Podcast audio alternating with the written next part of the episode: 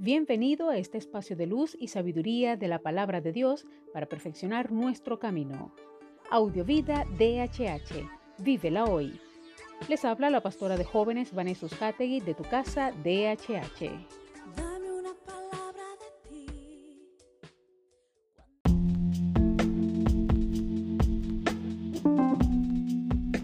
El mensaje de hoy se titula Apoyo. Segunda de Corintios 7:7 dice, pero Dios, que conforta a los humildes, me reanimó a mí también con la presencia de Tito. Si vemos el contexto de este pasaje, Pablo escribiendo a los Corintios está explicando la difícil situación que tuvo que vivir cuando se encontraba en Macedonia.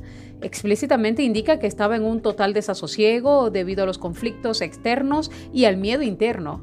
Sí, Sí, estamos hablando del mismo Pablo que escribió Todo lo puedo en Cristo que me fortalece y que no siente vergüenza de afirmar que estaba pasando un gran miedo. Pero Dios lo confortó. Sin embargo, no lo hizo de manera directa, sino que lo hizo a través de una persona, un ser humano de carne y hueso, y ese fue Tito.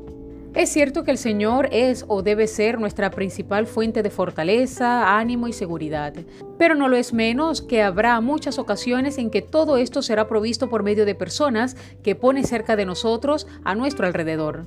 No estoy hablando de depender de una manera poco saludable de otros para nuestro bienestar emocional y espiritual. Estoy hablando de estar abiertos a la intervención del Señor por medio de nuestro hermano, el amigo, el familiar o un compañero. Ahora pregunto, ¿quién hay en tu entorno que puede jugar este papel? Reflexionemos en esto y oremos. Gracias Padre por este mensaje y esta enseñanza y gracias por respaldarnos, ayudarnos, consolarnos y usar a cualquier persona que a ti te place utilizar para ayudarnos, consolarnos, alentarnos y apoyarnos.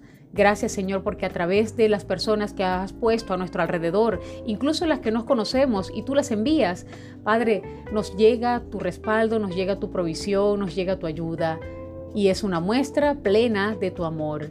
Gracias Señor por esa muestra de amor. Te honramos y te agradecemos en primer lugar a ti.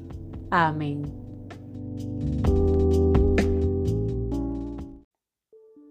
Comparte esta palabra y sea un canal de bendición en las manos de Dios para muchos. Recuerda, lo visible es momentáneo, lo que no se ve es eterno. Audiovida DHH. Vívela hoy.